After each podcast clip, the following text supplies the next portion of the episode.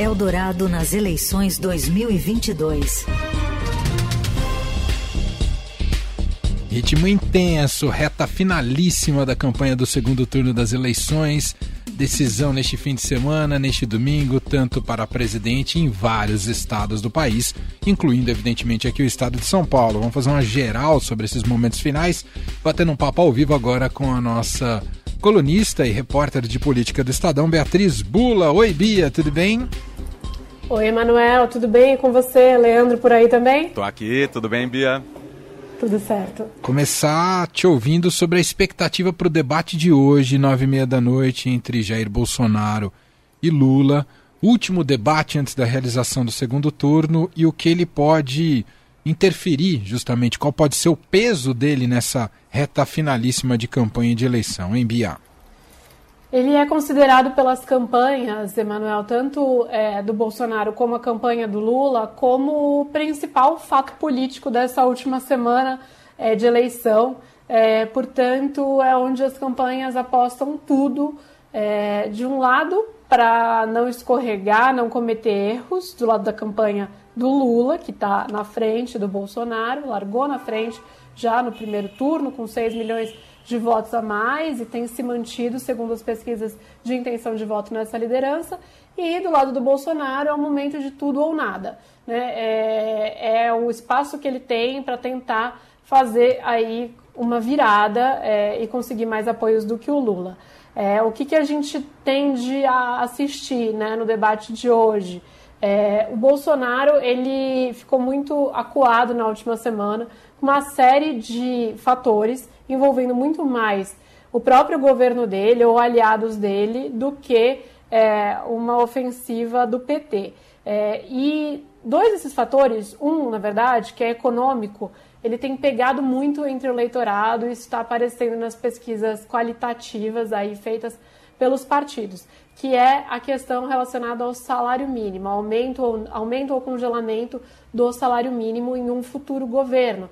Né? Isso nasceu porque houve uma reportagem é, divulgada pela Folha de São Paulo, pelo jornal Folha de São Paulo, de que, é, falando que a equipe do ministro Paulo Guedes, do Ministério da Economia, é, estudava a possibilidade de mudar a forma do reajuste do salário mínimo e desindexar, desvincular o reajuste da inflação do ano que passou, a inflação passada.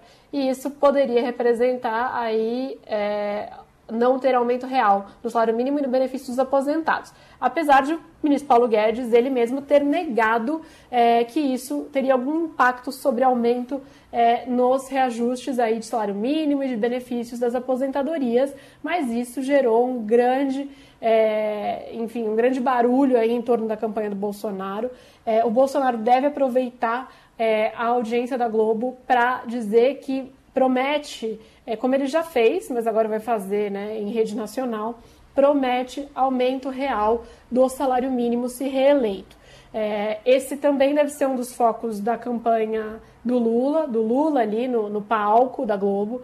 Isso porque é, depois de algumas semanas em que o debate eleitoral ficou muito pautado é, pelo que a gente chama de pântano né, da internet, então ataques é, da cintura para baixo, relacionando, é, tentando associar um candidato à proximidade com crime organizado, outro candidato dizendo, é, usando falas do outro para fazer tipo de associação com pedofilia, com canibalismo, enfim. Depois disso, nesses últimos dias, o PT está tentando trazer de volta a pauta para a questão econômica, muito impulsionado exatamente por essa questão envolvendo o salário mínimo. É, e outra também que foi revelada aí no Estadão sobre é, a discussão dentro do Ministério da Economia de acabar com as deduções com gastos de saúde e educação no imposto de renda de pessoa física. Então, digamos assim, o PT teve essa ajudinha, né? A campanha do Lula teve essa ajudinha que veio no fundo do próprio governo Bolsonaro, né? Não foi de um movimento, é, não foi gerado pelo movimento do PT de tentar trazer a pauta de volta para a economia, é, mas isso foi conquistado pelo PT, ou seja, é uma das primeiras vezes que o PT consegue estar relativamente no controle da pauta, na campanha que foi em muitos momentos pautada pelo presidente Jair Bolsonaro. É, pelos temas que o Bolsonaro trazia né, no debate. E isso sempre favorece, portanto, quem tem esse domínio, quem consegue impor a agenda. É, e agora o PT está tentando trazer novamente para a economia. Então a questão do salário mínimo deve também aparecer muito no discurso do Lula. É, ele deve fazer como ele já fez no debate do segundo turno, tentar fazer esse, é, essa contraposição aí entre o que foi o governo dele e o que tem sido o governo Bolsonaro nesse aspecto da economia. É, então, Bolsonaro está treinando para esse tudo ou nada, ir para cima, tentar é, produzir é, fatos que possibilitem essa virada. Lula, qual a orientação? É não escorregar, não errar, né? ou seja, a campanha está nesse ritmo de que ele está na frente, o que não pode agora é errar. E, portanto, é preciso passar uma imagem um pouco moderada, tanto do lado do Lula como do lado do Bolsonaro, para tentar falar com os eleitores que ainda ou estão indecisos ou não sabem se vale a pena ir votar, né? Ou seja, tentar diminuir também a abstenção. Verdade. No caso dos dois. É, é, um pouco nessa linha. O Lula também treinou muito, ele, ele diminuiu o ritmo da campanha essa semana para se preparar para o debate, não fez viagens, ficou em São Paulo. É, e ontem e hoje ele se dedicou exclusivamente ao treinamento para o debate é, com questões como o uso do tempo, que foi algo que, com que ele se atrapalhou no debate da Globo, né? E isso fez com que ele se saísse mal ali no último bloco. Então, melhor uso do tempo, não deixar né, o Bolsonaro ficar com muito tempo sem que é, o Lula tenha réplica, foi um pouco mais nesta linha. Entendi.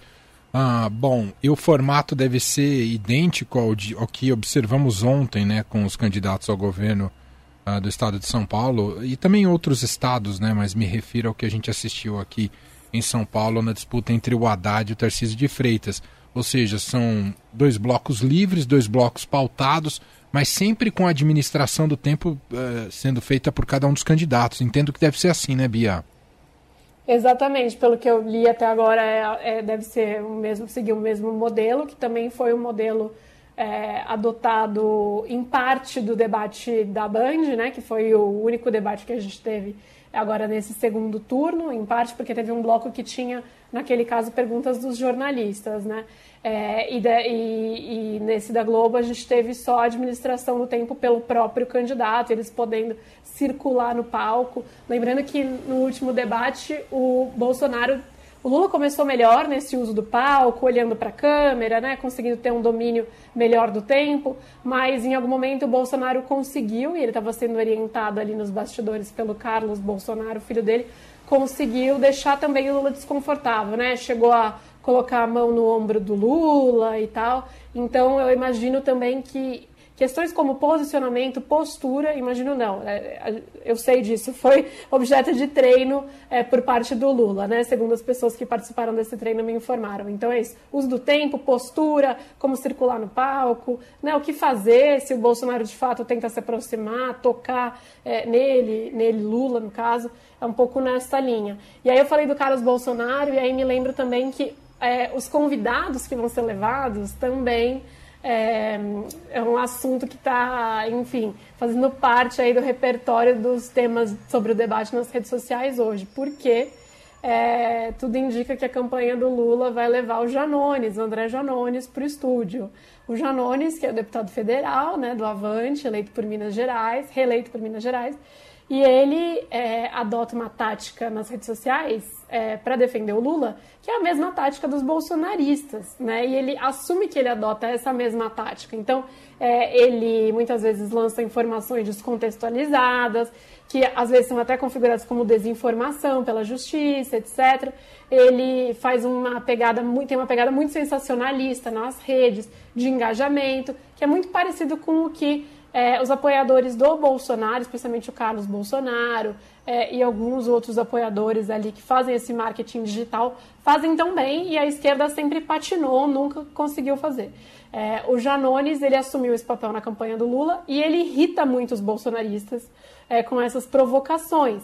Então, se ele de fato estiver acompanhando a comitiva do Lula, é uma espécie de uma provocação, sim, para o Bolsonaro e para aqueles que estiverem ali. Assim como a presença do Sérgio Moro, é, que deve ser visto novamente hoje, é, também é uma provocação para o Lula, né? O Sérgio Moro, que é, condenou o Lula na, no âmbito da Lava Jato, enfim, conduziu é, a, os casos contra o Lula na Lava Jato, condenou o Lula é, e foi o responsável por colocar o Lula, portanto, no final na prisão. Então, é, parece que a campanha do Lula vai usar outro, essa outra tática, que não só a que a gente vai assistir é, na frente das câmeras, como a tática da, do que tem de trás para as câmeras, né? De tentar desestabilizar um pouco a equipe adversária, colocando alguém ali que incomoda bastante, e esse alguém deve ser o Janones. Perfeito.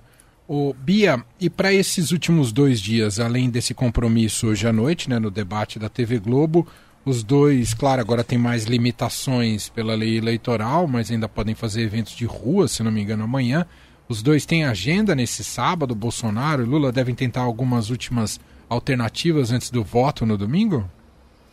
Sim, sim, Emanuel. O Lula vai ficar em São Paulo, o foco dele na última semana foi São Paulo. Ele volta do Rio para São Paulo amanhã de manhã e ele faz uma é, passeata barra carreata é, no, no sábado na Avenida Paulista. Bastante simbólico, é, porque a Paulista ficou conhecida como a avenida onde houveram os protestos contra a ex-presidente Dilma Rousseff, a favor do impeachment da Dilma, né? E depois protestos, manifestações a favor do Bolsonaro.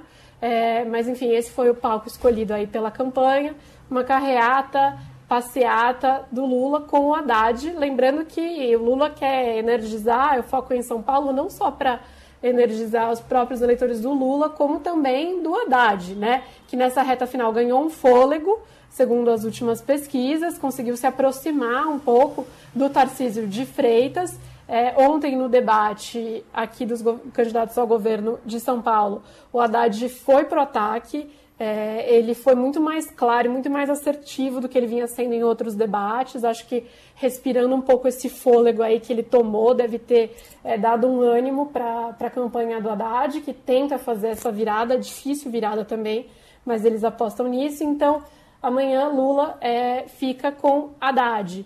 E Bolsonaro deve ter uma motocarreata em Belo Horizonte, Minas Gerais, né? Não sei direito. É, um é passeata carreata, é passeata com o nome que no fim é carreata, né? Porque o, o Lula fica num carro.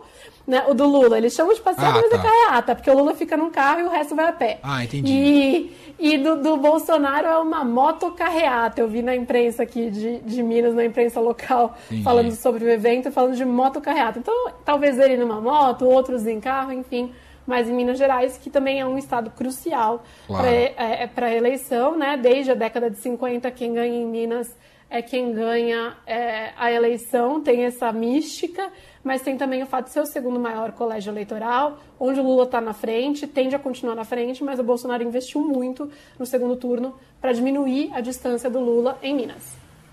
Muito bem, vamos acompanhar tudo sobre essa reta final das eleições. Faço o convite mais uma vez, não só para amanhã, que tem o Jornal Eldorado às 8 horas da manhã, das 8 às 10, né, fazendo um pouco dessa projeção e análise no, na véspera da, da realização do segundo turno. E no domingo, ao longo de todo o dia, aqui ao longo da nossa programação, informações sobre a ida do eleitor às urnas e a partir das 5 da tarde, em áudio e vídeo, Rádio Eldorado Estadão juntos com uma programação muito especial com muitos convidados e repórteres, como a Beatriz Bula. Vamos acompanhar o resultado e apuração das urnas.